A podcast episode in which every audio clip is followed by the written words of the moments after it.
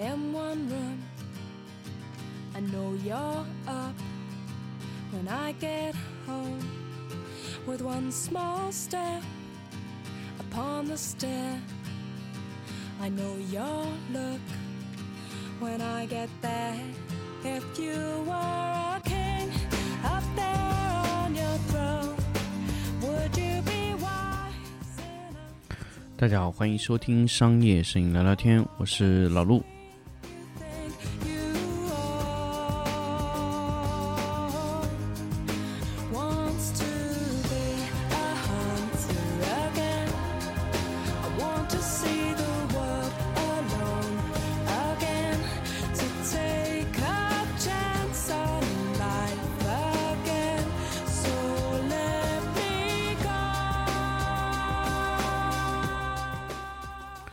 大家好，欢迎收听新的一期商业摄影聊聊天的粉丝抢先听节目。那么这一期我想跟大家分享一个关于呃商业摄影棚的三大痛苦的这个事情。因为这个话题呢，其实我在我的微信的商业摄影聊聊天的公众号和在 CPA 的展会上都有说过这三个点。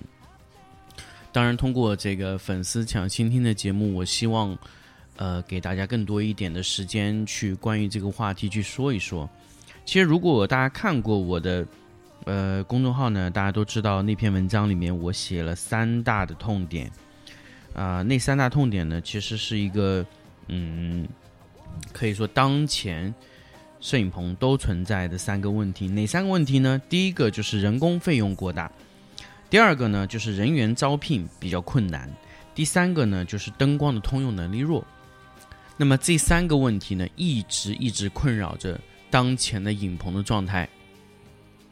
那么，在我们要正式进入今天的话题之前呢，还是给大家做一个小小的一个推广，就是我们在七月三十号到八月一号的三天，在四川成都办了一个三天的 workshop。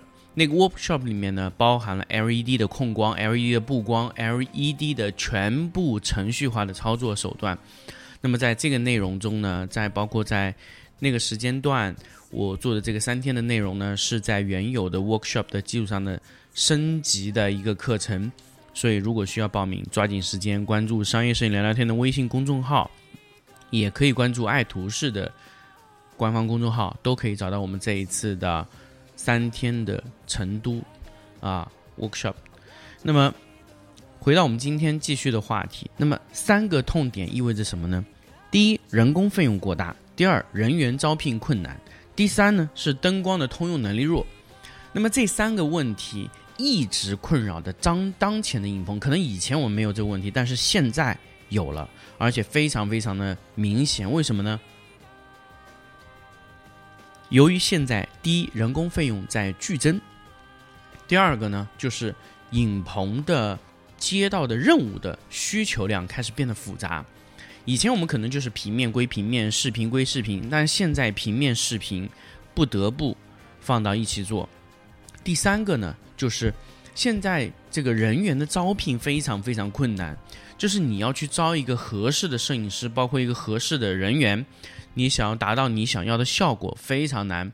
甚至你在当前的拍摄的难度里面，你设了一个非常高的一个下限，也就是说，你去设置一个下限的时候，你会发现你的人员非常非常难招，所以导致了这三个问题。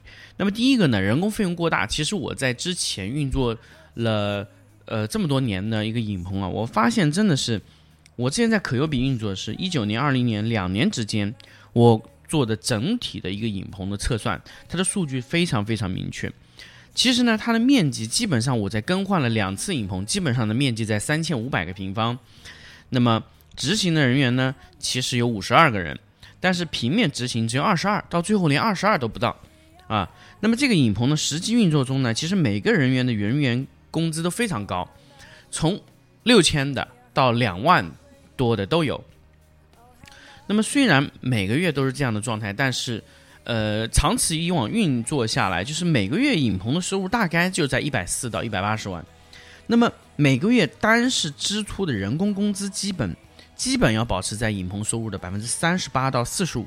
其实这是一个非常非常不健康的状态。我们测算过，呃，人员的工资控制在多少的百分比是比较安全的呢？大概在二十二到三十二之间，是一个比较好的控制方式。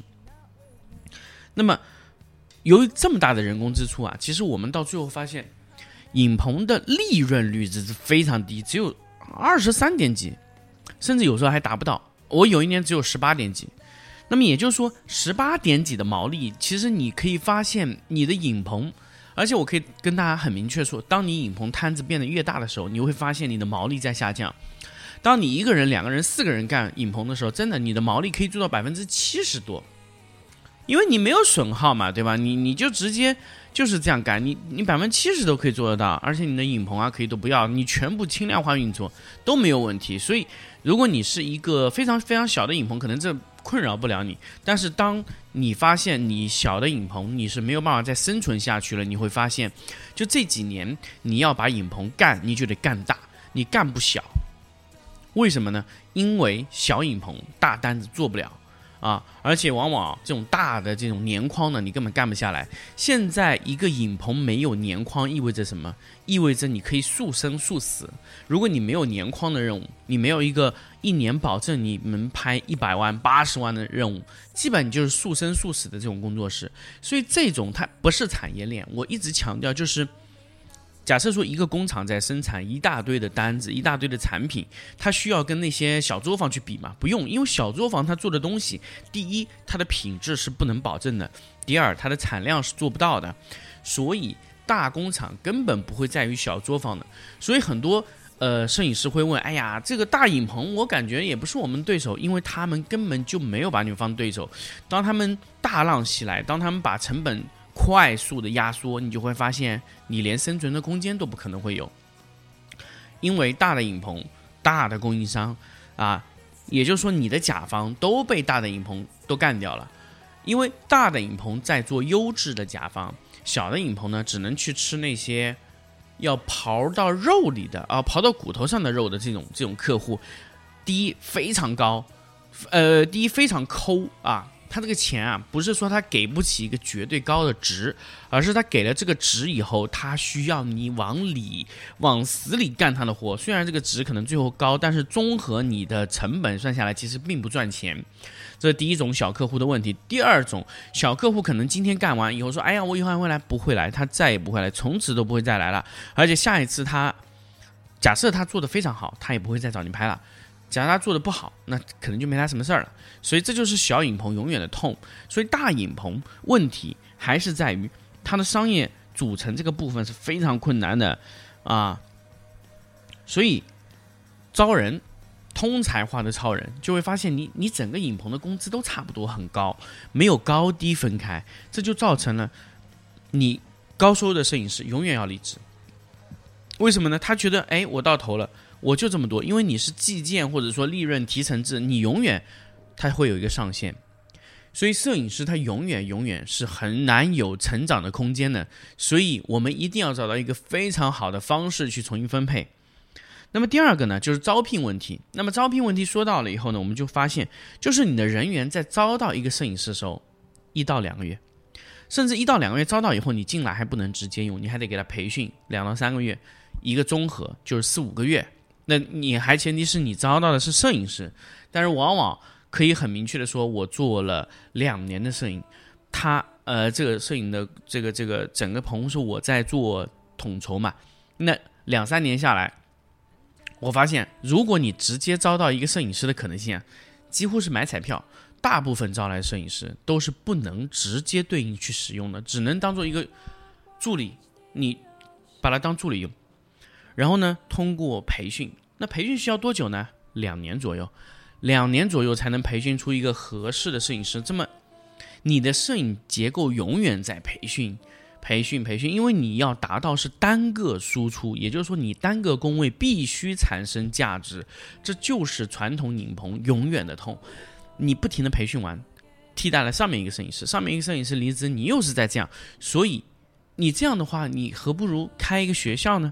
但是开一个学校和我们的理解又不同，所以才会有北京的黑光这种摄影机构啊，他会来帮你解决一些人的问题。但是在真正的商业领域是没有黑光这样的企业的，啊，你可以叫个红光、蓝光都可以，只要你是觉得你是一个非常好的一个培训体系，就可以做，啊，那未未来我有可能会去做这个事情，但是我可能做的不会是以单纯的摄影教育，我会是以更多的形式去做。那么人员招聘困难，我们怎么解决这个问题呢？首先就是你的人员必须分成两层，而且是非常非常极端两层。一层呢，就是它可以去通过灯光的程序的写入，就我把灯光布完以后，让这个灯光保存下来，然后下一个人直接去执行那套灯光体系就可以了。那么这个唯一要增加的就是灯光的设备成本，你需要保证每一个设备、每一个场景里面都是一套设备固定在那里摆着的。那么这套设备是由前一个摄影组的灯光。程序组去解决的，所以未来灯光程序组可能就真的就是做一个灯光保存的状态，下一个人上来就直接执行。所以未来灯光保存、执行、保存、执行是非常常见的一个状态。所以我们需要用更多的方式去给到大家看到，说哇哦，这个原来可以这样干，哇哦，那个可以那样干，对吧？那么第三个问题呢，就是灯光的通用能力弱。比如说我这个图片拍完以后，我想拍视频、直播都不行，因为你是闪光灯。所以为什么我一直以来从今年开始，我就非常非常讨厌这个闪光灯这个事情？因为闪光灯它的通用性太弱，它重复劳动太多，而且它不能，它不能融合去拍摄，它不是一个融合性的工作流的状态。就你只能拍图片。那么可能这个话我们往前推五年，图片和视频没有融合到现在这个状态，可能你是可行的。但是现在你做不到，因为用户可能要求你图片拍完以后马上拍视频，视频拍完马上直播，它一条龙，你收的也是一条龙的钱。很多时候呢，你拍图片可能挣不到钱了，你必须通过直播啊、视频啊，把那个场景的钱给它摊回来。但是这个我们都做不了。在闪光灯这个领域里面，所以我们必须走上一条完全新的一种方式。所以我这两天在我们的微信群里面，我也在说这个问题：为什么我们接受不了一千两百五十的感光度？现在相机都能做到一千两百五十，为什么我们接受不了一千两百五十？啊，为什么我们一直要去追求一百、两百，甚至五十、三十五的感光度？我觉得根本没有必要。为什么？因为我们现在的图片大部分都是快消品，可能你的图片上线用了，可能几天就完了，就没有用了。那么你还真的要去用到这么大的功率去拍吗？而且你的展示页面永远不会特别特别大。当你的像素从我们现在说四千万的像素，直接压缩到只有两千两千的这么横边的像像素，我们基本上。这个图片最后压缩出来可能就两百万都不到的像素，那么你从四千压到两百，缩小了二十倍的面积，你认为这个噪点还能看到吗？非常非常困难。由于你的图片的像素不停的在压缩、压缩、压缩，其实你的噪点几乎看不见了。如果你把图片在非常大的这个这个图片的 CMOS 上面，你直接压缩小的像素拍，按照现有的。图像的 CMOS 的点阵的这些技术啊，它这个噪点根本在一千两百五十的时候根本就没什么大问题的。但是由于一千两百五十的感光度可以让你有更多的可能，所以我们只要做到一千两百五十的这个感光度的状态，你完全可以做一系列东西。你千万千万不要跟我说你一定要用两百，因为那个思路会严重局限于你的思维。而且我们现在发现。大部分的摄影师，我给他看百分之呃，不是放大百百分之一百哦，就基本上就是和一个三十寸、五十寸的屏幕，我给它放大，你在面前一米左右距离看，五十寸，那我们再大一点，一百寸，你在一米距离，我可以保证你看不出噪点，一千两百五十，你不可能看到噪点。所以这为什么是我们去要非常非常纠结的点呢？可能我以前我也是一个 ISO 一百档。但是从今年开始，我使用了全新的这些相机时，我拍摄的时候，我发现一千两百五十完全是可以被接受的。所以，我们抛掉一些功率上的一些要求，抛掉一些 ISO 上的需求，其实你可以得到更多，因为 ISO 呃 LED 的形态会比闪光灯会多更多。所以，这就是为什么我一定要给大家去推荐说，咱们这个灯光的一些控制为什么要用这个东西？这就是为什么我会。给大家大量的去推荐 Aperture 的一些 SideSync 这种控制软件。那么当然，我在惠州的时候，其实其实已经演示了一整套的这个呃过程啊，有一个视频。大家如果想看、比较好奇的话，可以关注我的商业摄影聊聊天的微信公众号，找到那篇文章啊，就商业摄影棚的三大痛。那么最后有一个视频，你就可以直接看到了。那那个视频就是我们演示的完全程序化控制的状态，就是你的灯光我是被程序写入的，你可以完全的去切换你想要任何的状态。这就是 Aperture 和 SideSync 的融合体。好，那么这一期的粉丝抢先听我们就说到这里，我们下期再见。但是在最后呢，还是要大家记得七月三十号到八月一号的 workshop，现在还在报名中。那么如果有时间，可以抓紧时间去报名。那么在成都比兰的这个熊猫剧场，由比兰的这个来做的这个事情，那么三天的课程。如果你想要了解商业摄影聊聊天的微信公众号，你也可以找到我们的四川成都的课程。如果你想，呃，更多的去了解关于 LED 的控光、布光，包括程序化的控制，希望加入我们这个课程。好，我们下期再见。